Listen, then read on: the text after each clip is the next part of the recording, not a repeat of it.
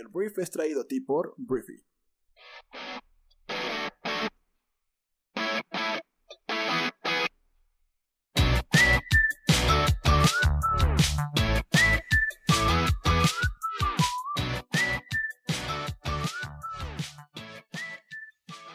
Hola, muy buenos días, bienvenidos a esto que es el Brief. Yo soy Arturo Salazar, uno de los fundadores de Briefy, la forma más rápida de aprender, y vamos a comenzar con el resumen de las noticias más importantes para este martes 12 de enero. Vamos a comenzar hablando de México, vamos a darle una vuelta a nuestro país y voy a empezar hablando de Nuevo León porque el día de ayer la Secretaría de Salud de Nuevo León informó de un caso de coronavirus con un parecido del 96.3% con la nueva variante más contagiosa del COVID detectada en Reino Unido. Las autoridades informaron que las muestras fueron enviadas al Instituto de Diagnóstico y Referencia Epidemiológicos en la Ciudad de México para que se confirme si se trata de la nueva cepa encontrada en el Reino Unido. Vale la pena mencionar que la ocupación hospitalaria se acerca al 90% en la Ciudad de México. Y hablando de la Ciudad de México, el gobierno de esta ciudad informó que el día de hoy se reanuda el servicio de las líneas 4, 5 y 6 del metro, que habían sido eh, suspendidas después del incendio del pasado sábado en el centro de operaciones, mientras que el servicio en las líneas 1, 2 y 3 seguirá suspendido hasta nuevo aviso y esto afecta a cientos de miles de personas en la capital de México. Y si damos una vuelta por las noticias mexicanas, tenemos 87 mil personas al día de ayer vacunadas con la vacuna de Pfizer en contra del COVID-19, según el subsecretario de Salud, Hugo López Gatel. También tenemos a los restauranteros de la Ciudad de México que anunciaron su reapertura a pesar de tener semáforo rojo y la prohibición por parte del gobierno capitalino, pero reabrieron de todas formas, afirmando que si no reabren van a cerrar y con eso afectarán la economía de cientos de miles de personas.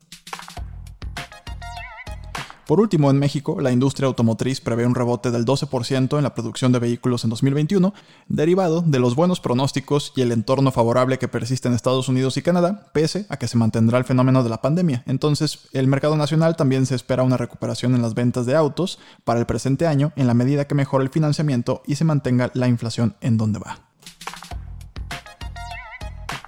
Bueno, mi objetivo era informarte con las noticias más importantes de México en un minuto y medio y creo que sí se logró. Ahora vamos a cambiar de país, vámonos a hablar de Estados Unidos, porque el día de ayer en Estados Unidos ocurrieron varias cosas que tienen que ver con política. Empecemos hablando de los demócratas en el Congreso de Estados Unidos que ayer dieron el primer paso hacia un eventual segundo juicio político en contra del presidente más naranja del mundo, Donald Trump.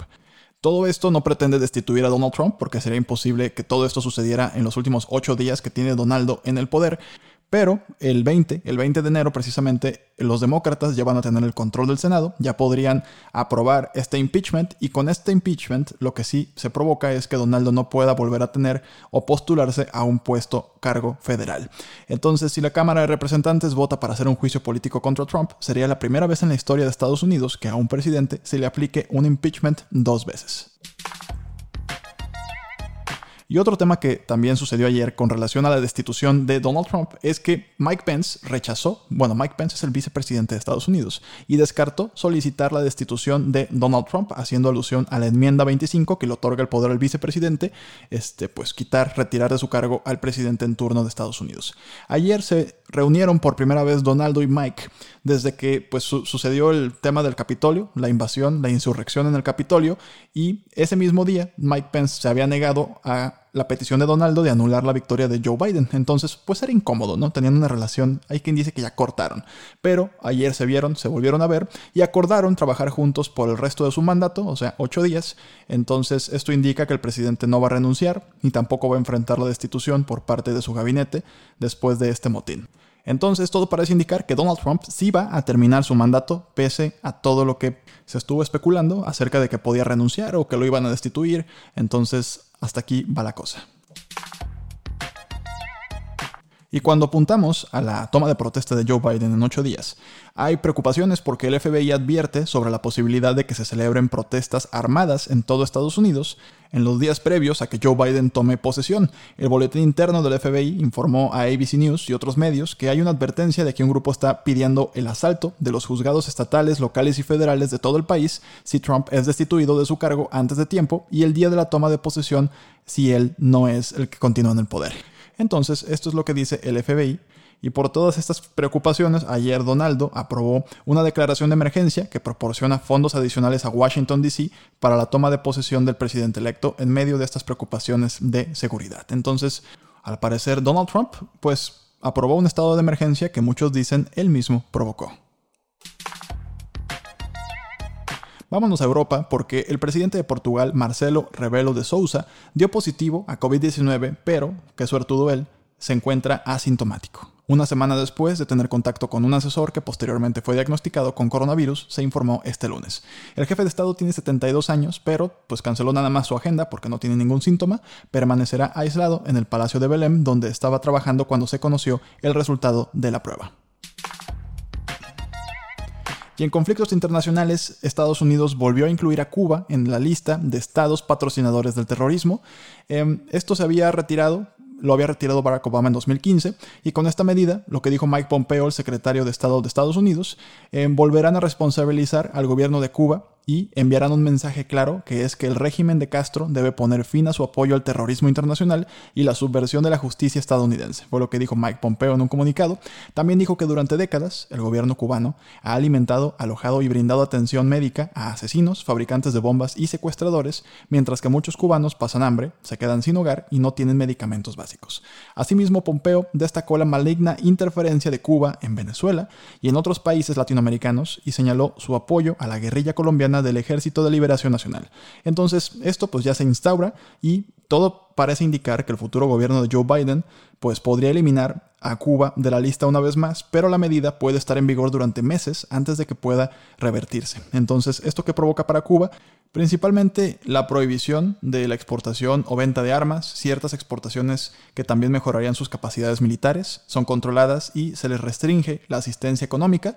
Eh, países en la lista no pueden acceder a eh, préstamos del Fondo Monetario Internacional y otras instituciones globales, y pues esto va a terminar de matar lo que queda de las relaciones comerciales y políticas entre Estados Unidos y Cuba.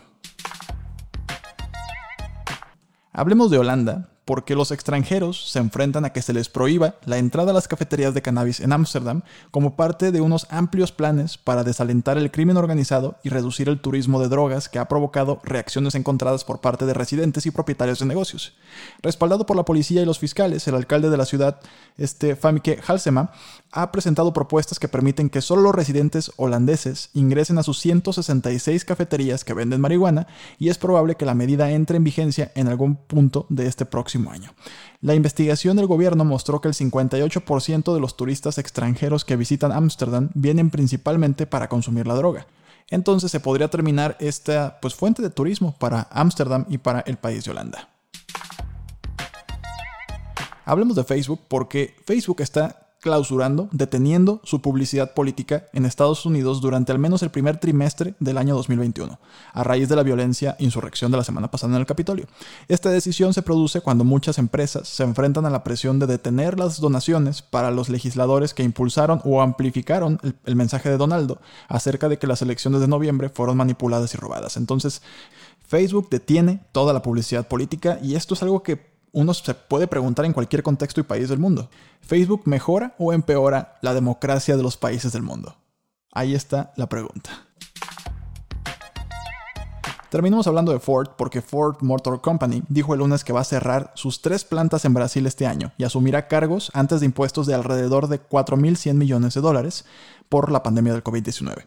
Funcionarios de Ford dijeron que la acción era parte de la reestructuración global de 11.000 millones de dólares pronosticada previamente por el fabricante de automóviles y pues claramente es un impacto económico importante para Brasil porque este cierre de plantas afectará a unas 5.000 personas que pues van a estar desempleados en plena pandemia del COVID-19. Muy bien, esta fue la conversación del mundo para este martes. Espero que te haya gustado, espero que te genere mucho valor y recuerda pasar a briefy.com para que conozcas todo acerca de nuestra plataforma. Nos escuchamos mañana en la siguiente edición de esto que es el Brief. Yo soy Arturo. Adiós.